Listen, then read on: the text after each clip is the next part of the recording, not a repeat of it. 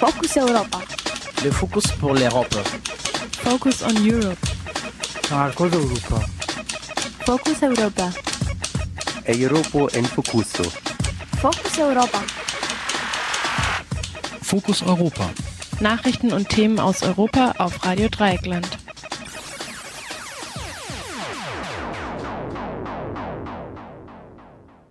Hallo und herzlich willkommen zur Fokus Europa vom Mittwoch, den 15. Januar. Am Mikrofon sind Nils und Valeria.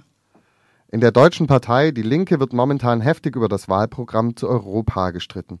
Vor allem umstritten ist eine Formulierung im Entwurf, in der die EU als, Zitat, neoliberale, militaristische und weithin undemokratische Macht bezeichnet wird. Auch wenn da sicher was dran ist, schürt diese fundamentale Kritik den Verdacht, dass die Linke im Lager der national gesinnten Europagegnerinnen nach Stimmen fischt.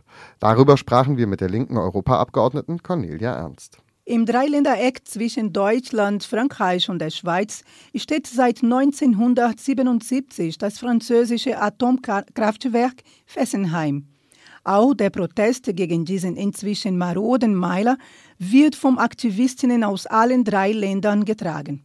Am vergangenen Montag war die Europaabgeordnete Rebecca Hans bei der wöchentlichen Mannwache in Deutschland Grenzort Mülheim zu Gast und hat gemeinsam mit dem Aktionsbündnis Fessenheim Stilllegen jetzt für die Abschaffung von Fessenheim protestiert. Unsere Kollegin Caro war vor Ort. Zunächst jedoch, wie üblich, die Nachrichten. Focus Europa. Nachrichten aus Europa auf Radio Dreieckland. EU plant Richtlinien für umstrittene Bohrungen in Schiefergestein. Ein entsprechender Antrag soll Öl- und Gasförderungstechnologie vereinfachen. Das ausschlaggebende Argument ist hier wohl wieder einmal der Wirtschaftsriese USA. Der wichtigste Handelspartner der EU hätte mit Schiefergas einen Schritt weiter in Richtung Energieunabhängigkeit getan. Die 28 Mitgliedstaaten werden nun gedrängt, den nicht bindenden Prinzipien zuzustimmen. Fracking soll in Großbritannien und Polen als erstes sicher durchgeführt werden können. Die geplanten Richtlinie würde nicht mit nationalem Recht interferieren, welches das Verfahren verbietet. Der Beschluss sorgte für unterschiedliche Reaktionen. Das französische Unternehmen Total beispielsweise stieg gestern als größter Ölkonzern in die britische Schiefergasindustrie ein. Investoren und Unternehmen hatten zuvor ihre Sorge ausgedrückt, die Möglichkeiten bei der Förderung von Schiefergas seien wegen der widrigen Rechtslage schwierig auszuschöpfen. Am 22. Januar soll die Kommission über einen Antrag abstimmen, der Teil eines Pakets über zukünftige Energie- und Klimapolitik sein wird. Die EU steht nun vor dem Dilemma, das Klima schützen zu wollen und gleichzeitig wettbewerbsfähig zu bleiben. Vor allem im Umgang mit dem größten Handelspartner USA, wo die Energiepreise mit der zunehmenden Praxis des Fracking sinken. Beim Fracking werden unterirdische Felsen mit Wasser, Sand und Chemikalien gesprengt, Grundwasser wird verseucht, die Landschaft zerstört. Umweltorganisationen sehen in dem Antrag eine Niederlage. Nobelpreisträger bitten Putin um Rücknahme seines repressiven Anti-Homo-Propagandagesetzes. Wenige Wochen vor dem Beginn der Olympischen Winterspiele in Sotschi richten 27 Nobelpreisträgerinnen und Nobelpreisträger einen offenen Brief an den russischen Präsidenten und die Bevölkerung. Verfasst wurde der Brief vom britischen Schauspieler Sir Ian McKellen, der mit Aka Henry V. oder Gandalf unterzeichnete und seinem Lebensgefährten, dem Chemie-Nobelpreisträger Harold Kroto. Unterzeichnet hat unter anderem auch die deutsche Autorin Hertha Müller. Die Annahme des Propagandaverbots, angeblich zur Verteidigung traditioneller Werte im Juni 2013, hatte für internationalen Protest gesorgt. Menschenrechtsorganisationen berichten seither von einem Anstieg der Suizide unter Jugendlichen, Homosexuellen und Transgender in Russland sowie von Übergriffen rechtsradikaler Gruppen auf junge schwule Männer. Die Gewalttäter treten öffentlich auf und haben rechtlich kaum Konsequenzen zu befürchten. Es mehren sich Berichte von schwulen Männern, die Asyl in Europa und den USA suchen. Der Schauspieler McKellen hatte eine Einladung zu einem russischen Filmfestival abgelehnt, nachdem ihn das Auswärtige Amt im Königreich darauf hingewiesen hatte, dass er während seines Aufenthalts nicht offen über seine Sexualität sprechen könne. Unterdessen fordert ein Vertreter, ein Vertreter der russischen orthodoxen Kirche eine Volksabstimmung über Strafverfolgung von Homosexuellen, da seiner Meinung nach das bestehende Gesetz ineffektiv sei. Für ihn stelle die reine Existenz von registrierten Organisationen von Homosexuellen eine direkte Reklame für Homosexualität dar. Das war ein Zitat. Schwule Männer kamen in der Sowjetunion und Russland von 1934 bis 1993 gemäß Artikel 121 für gleichgeschlechtliche sexuelle Beziehungen fünf bis acht Jahre in Haft.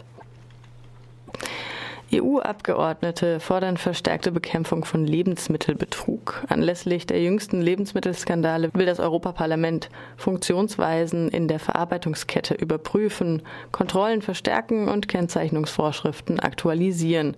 So besagt es eine nicht legislative Entschließung, die am gestrigen Dienstag mit 659 Stimmen bei 24 Gegenstimmen und acht Enthaltungen verabschiedet wurde. Außerdem fordern die Abgeordneten eine EU-weite Definition von Lebensmittelbetrug und eine Ahndung von Verstößen mit dem Doppelten des geschätzten wirtschaftlichen Vorteils sowie strafrechtliche Konsequenzen.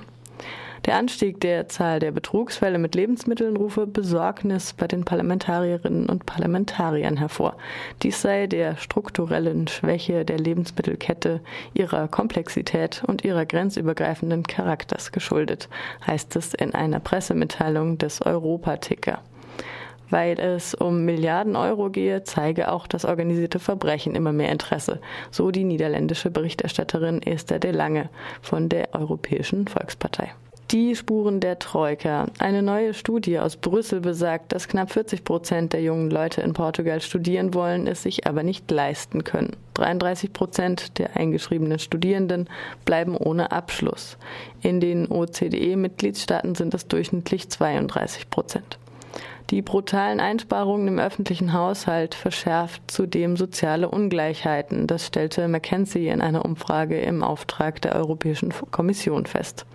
Im portugiesischen Haushalt wurden von 2011 bis 2014 Einsparungen in der primären und sekundären Bildung in Höhe von 1,327 Milliarden Euro gemacht. Im gleichen Zeitraum verzeichneten Sonderschulen Einschnitte von 36 Millionen.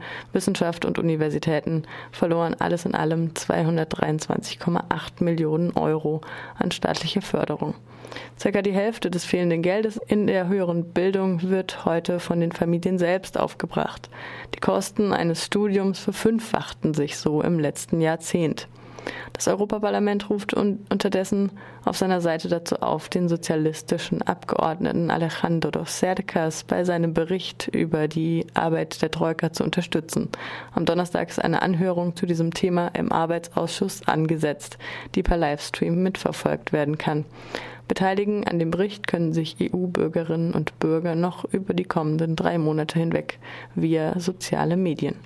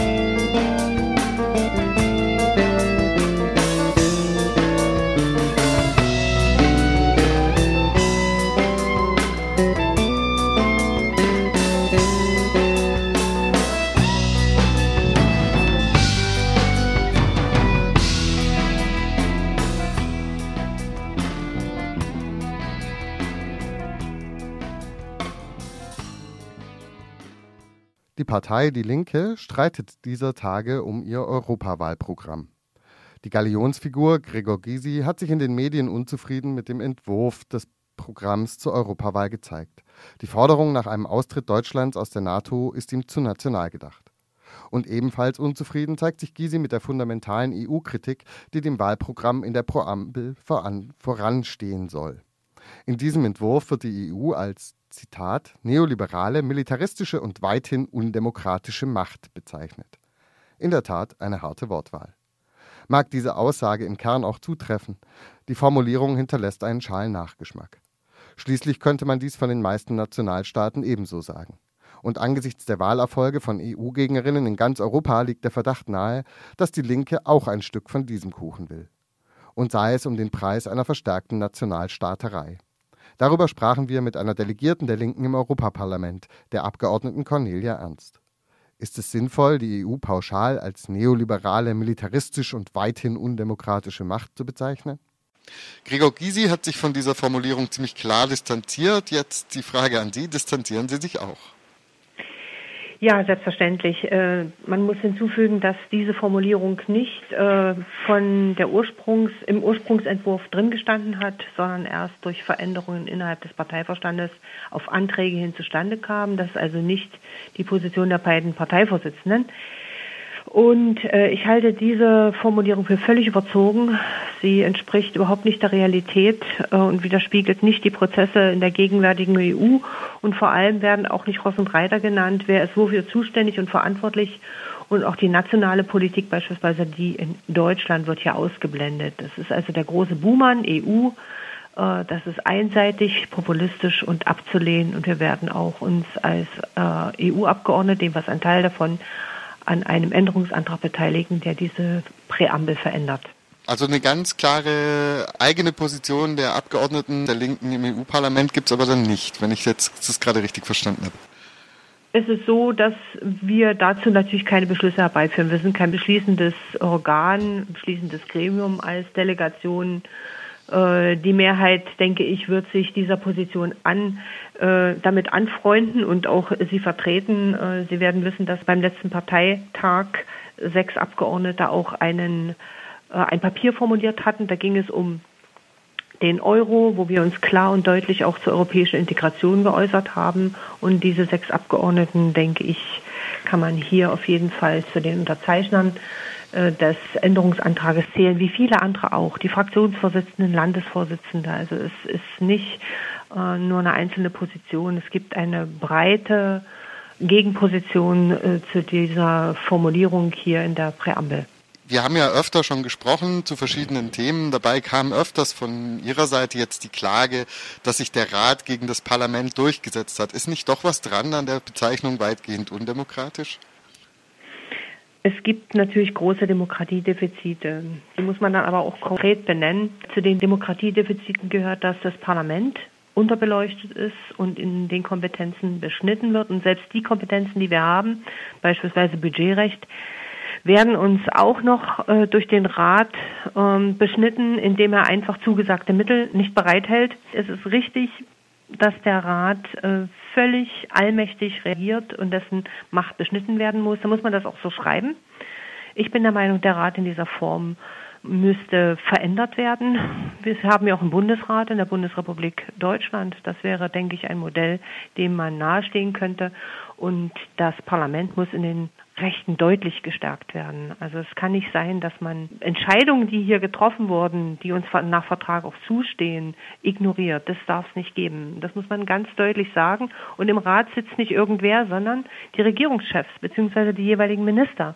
Und das ist der Punkt, über den man reden muss, äh, wie nationale Politik versucht äh, wird, in Europa zu spielen und nationalistische und nationale Interessen äh, durchzusetzen, die man im eigenen Land teilweise gar nicht durchbekommt. Thema nationale Interessen. In der Debatte schwingt ja teilweise der Vorwurf mit, die Linke springe mit dieser scharfen Formulierung jetzt auf so eine Art Anti-Europa-Zug auf. Schließlich gewinnen EU-Gegnerinnen überall in Europa an Zulauf. Haben Sie die Befürchtung auch? Ich gehe davon aus und bin wirklich tief davon überzeugt, dass wir in Hamburg ein proeuropäisches äh, Programm beschließen werden, Europawahlprogramm. Und dann denke ich, äh, wird es solche Fragen auch gar nicht mehr geben. Wie sieht es mit der Ausrichtung der Linken diesbezüglich aus? Natürlich sind wir eine europäische Partei, alles andere ist albern.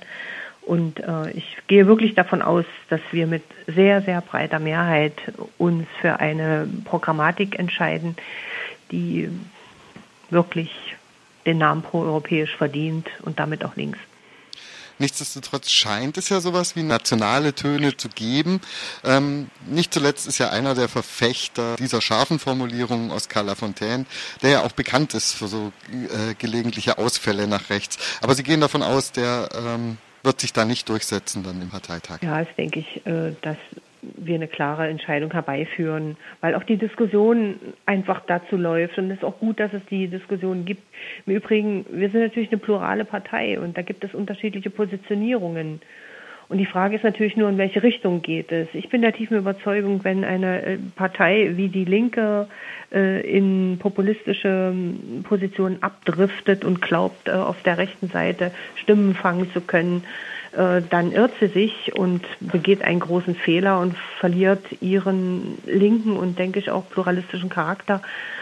Das dürfen wir nicht machen und ich glaube auch, wenn die Leute solche Positionen wählen wollen, wählen sie das Original und das sind wir nicht. Und insofern ist das auch eine Fehleinschätzung derer, die glauben, damit äh, Stimmen machen zu wollen. Man macht damit Stimmung, aber erhält keine Stimmen. Aber ähm, dass es Leute gibt, die damit Stimmen machen wollen in ihrer Partei, das würden Sie auch so sagen? Ja, es gibt natürlich auch ähm, einige, die glauben, damit äh, möglicherweise von dieser Partei oder anderen Parteien Stimmen abziehen zu können. Aber das ist eben ein gefährlicher Weg. Darüber muss man reden und ich denke, die Diskussion läuft. Darüber bin ich froh und wir werden das gut entscheiden. Von Teilen der außerparlamentarischen Linken wird ja auch andersrum gemutmaßt, diese Kritik nun an den harschen Formulierungen habe zum Ziel, die Linke regierungsfähig zu machen, indem eben radikale Kritik abgewürgt wird. Was halten Sie denn von diesem Vorwurf? Ach du meine Güte, er ist sehr alt. der Vorwurf, er kommt immer wieder. Sobald irgendeine äh, in irgendeinem Land unsere Partei mit in der Regierung sitzt, kommt genau dieses Argument. Äh, ich glaube, man darf proeuropäisch nicht verwechseln, um mal diesen Begriff nochmal zu nehmen, mit ähm, kritiklos. Natürlich haben wir heftige Kritik an der EU, die muss man auch haben. Ich beispielsweise bin Asylpolitikerin. Wie kann ich anders sein als kritisch gegenüber der Asylpolitik der EU? Das ist aber ein anderer Ticker. Ich möchte gerne die EU reformieren, das ist vollkommen richtig, Veränderungen herbeiführen, aber nicht aus ihr aussteigen, nicht zurück ins Nationale verfallen, weil das zu nationalistischen Strömungen verführt, völlig klar. Und äh, insofern, diese Entscheidung muss man treffen, sage ich immer wieder.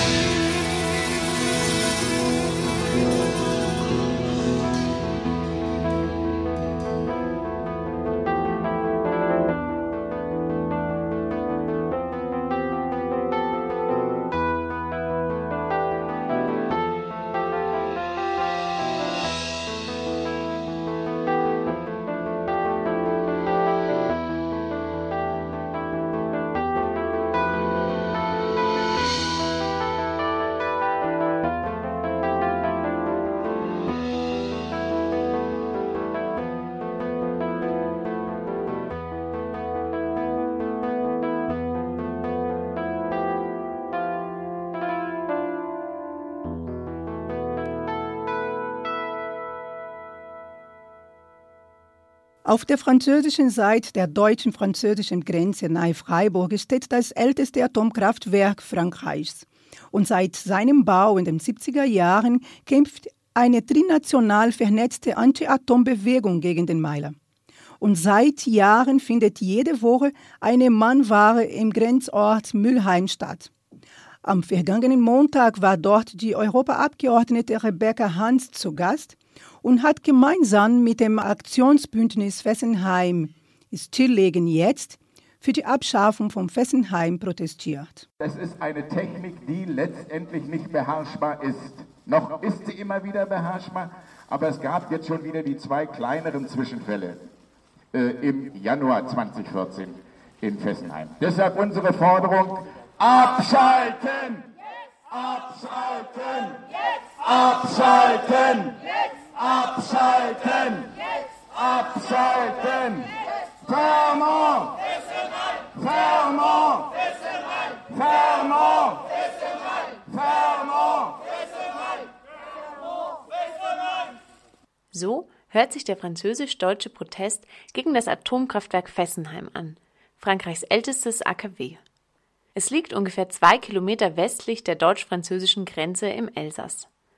Auch in diesem Jahr veranstaltet das Aktionsbündnis Fessenheim Stilligen jetzt wieder die Montagsaktionen gegen Atom in Müllheim.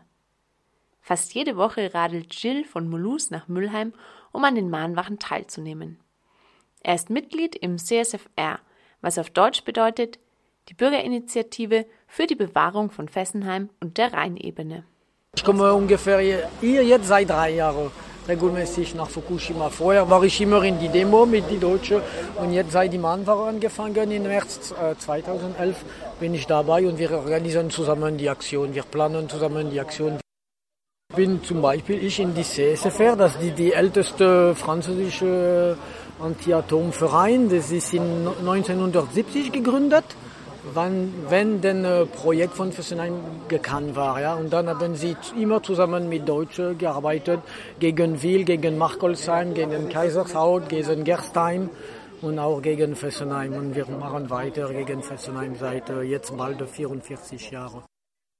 Immer nach einer Katastrophe, nach Tschernobyl oder nach Fukushima, das ist immer eine große Bewegung und danach geht das langsam runter, ja, weil man hört nicht mehr so viel von Fukushima und dann die Leute haben schnell reagiert danach und dann nach ein paar Monaten, nach drei, vier Monaten ist ein bisschen weniger, wie sagt man, Reaktion. Und die große Problem in Elsass, das ist die Leute, die glauben direkt an die, an die wie sagt man, die, was Lolland versprechen hast, aber leider ist jetzt heute am Stand nichts richtig etwas gemacht. Das bedeutet, er hat versprochen, er hat versprochen, dass er will das aus für Ende 2016, aber es ist nicht, noch nicht etwas konkret gemacht. Ja? Wir stehen da und das ist leider unsicher und seine Politik ist sehr, sehr, äh, wie sagt man, zerbrechlich jetzt. Er hat so viele Ökonomieprobleme zu regeln. Dann äh, EDF macht wirklich eine, auch einen Widerstand. Er will nicht unbedingt aus und wir wissen nicht, ob das die, was er versprochen wirklich, wie sagt man, in, in, äh, Realität kommt. Glaubst du, dass es bald Realität wird? Ich bin sehr vorsichtig, das ist meine Sache, ja, besonders mit Politik. Ja. Man muss wirklich sehr vorsichtig. Sie versprechen so viel, aber es kommt nicht so viel. Ja. Und bei uns leider, die Lobby ist sehr stark in Frankreich. Ja. Wir, wir, wir sind der, der, der einzige, wie sagt man, äh, Land in der Welt, die über 70 Prozent Strom vom Atom bekommt. Ja, wir, wir sind zwischen 75 und 80 Prozent Atomstrom. Das ist der größte Teil in der Welt. Und der Lobby so stark, dann niemand will runterkommen. Und das ist auch ein großes Problem. Die grüne Europaabgeordnete Rebecca Harms war diese Woche zu Gast bei der Montagsaktion. Sie hielt den Vortrag Atomausstieg europäisch vorantreiben, Fessenheim muss schnell vom Netz. Dabei äußerte sie sich auch zur Situation in Frankreich und welche Auswirkungen die sogenannte Energiewende in Deutschland darauf hat. Das Problem in Frankreich äh, sind äh, meiner Meinung nach die zerstrittenen Sozialisten und ähm, nicht gut ist auch, dass die Grünen in Frankreich relativ schwach sind ähm, und auch in dieser Auseinandersetzung nicht unbedingt stark antreten, was aber mit ihrer eigenen Schwäche auch zu tun hat gegenüber eben äh, den Sozialisten. Ähm, die, die, die gute Nachricht, äh, die im letzten Jahr aus Frankreich gekommen ist, war, dass selbst in der französischen Atomaufsicht Zweifel daran bestehen, äh, dass Atomkraftwerke in Frankreich wirklich in jedem Fall äh, ein Alter erreichen, das über 35 Jahre liegt. Also man ist da skeptisch, äh, was die Alterserscheinungen, die technischen Mängel angeht. Und es gibt auch nach wie vor die offene Auseinandersetzung um Nachrüstungen, die in Milliardenhöhe eigentlich versprochen waren, nachdem der europäische Stresstest durchgeführt worden war. Ich habe diesen Stresstest immer kritisiert, auch gerade zu Cattenom. Ähm, ich würde jetzt natürlich aber trotzdem nicht darauf verzichten, äh, wenn selbst so ein schwacher Stresstest so Mängel zutage gebracht hat, dass dann natürlich diese Nachrüstmaßnahmen auch finanziert werden. In Frankreich wird es sehr stark eine Auseinandersetzung werden um das Heute, das Ist dieser, dieses ganzen Energiesektors und des Morgen. Wir haben in Deutschland ja erlebt, dass wir die Energiewende bekommen haben, weil wir zur Atomenergie Nein gesagt haben. In Frankreich ist dieses Nein noch kippelig. Und ich glaube, dass die Auseinandersetzung um das französische äh, neue Energienmodell, dass die deshalb auch so schwach ist, weil die sich noch nicht entschieden haben, ob sie wirklich Nein sagen wollen. Ja, und das ist immer wieder mein Reden gegenüber den Franzosen. Man muss auch zu irgendwas Nein sagen, bevor äh, dann äh, so eine äh, große Aktivität für die Alternativen beginnen kann. Und schlecht ist im Moment dieses Vergurkte der deutschen Energiewende, weil das, was so äh, hoffnungsfroh angefangen hat, das hat jetzt eben doch auch sich wiederum äh, in eine schlechte äh, ja, Entwicklung, das, das ist in so eine schlechte Entwicklung übergegangen und die beschädigt natürlich das Ansehen dieser Idee Ausstieg und Energiewende auch jenseits der deutschen Grenzen. Zurück zum symbolischen Widerstand. Im November waren viele Vertreterinnen des Aktionsbündnisses in Stuttgart, um mit Winfried Kretschmann und Silke Krebs über die deutsche Beteiligung an Fessenheim via NBW zu sprechen. Allerdings zeigt sich ein Vertreter des Aktionsbündnisses über die grün-rote Regierung enttäuscht, was er folgendermaßen ausdrückte. Wir möchten uns nicht abspeisen lassen mit schönen Worten, sondern wir wollen, wir möchten gerne Taten sehen. Und es kann ja sein beispielsweise, dass es wirklich nicht möglich ist, diesen Vertrag, den es da gibt, zu Fessenheim und der Stromabnahme, äh, dass man den offenlegt. Aber dieses Rumgeeiere, dass es mal einen Vertrag gibt und dass es mal keinen Vertrag gibt und dass man mal sich was in die Hand versprochen hat und dann doch nicht weiß, äh, das fördert das, was dann an anderer Stelle Politikerinnen dann auch wieder Politikverdrossenheit nennt. Wir haben ja hier im, im Ländle so ein bisschen äh, verrückte Welt, äh, dass sich nun CDU-Landtagsabgeordnete hier hinstellen und sich gerieren als die Speerspitze der Anti-Atom-Bewegung. Nein, hat ja auch was. Also wenn ich es positiv nehme, hat ja was. Sie haben lange gebraucht, aber der Mensch ist lernfähig bis ins hohe Alter. Ja, aber dass, äh, äh, dass jetzt eine Situation ist, dass nun Rot-Grün äh, jetzt nicht wissen, wie sie mit dieser Problematik umzugehen haben, außer uns zu erzählen, dass Fessenheim in Frankreich liegt, das ist ein bisschen wenig. Das Aktionsbündnis veranstaltet seit knapp drei Jahren die Mahnwache, also seit der Katastrophe in Fukushima. Am 9. März jährt sich der Supergau zum dritten Mal. An diesem Tag soll es einen internationalen Protest im Oberrheintal geben, was ein Vertreter von Aktionsbündnis Fessenheim-Stilligen jetzt schon mal ankündigte. Also die Planung ist noch, äh, ist noch im Werden. Was klar ist, ist, dass ähm, am ganzen Rhein entlang Brückeaktionen stattfinden, dezentrale. Und aus unserer Sicht wird die große zentrale Kundgebung äh, in Fessenheim sein. Wir werden da auch mit einer Brücke beginnen, dass wir uns äh, solidarisch mit allen anderen zeigen. Ähm, und dann äh, ist uns aber wichtig, dass wir als Demonstrationszug vor das Kernkraftwerk gehen und dort unser Protest auch nicht nur auf einer Brücke symbolisch, sondern wirklich äh, vor den Toren äh, von Fessenheim zeigen. Das Aktionsbündnis Fessenheim Stilllegen jetzt lädt jede Woche zur Montag Montagsaktion ein. Mehr Informationen findet ihr auf www.fessenheimstopp.org. Und das war Fokus Europa vom 15. Januar 2014. Verantwortlich für die Sendung waren Valeria und Nils. Das war Fokus Europa von Radio Dreieckland. Produziert mit finanzieller Unterstützung des Europäischen Parlaments.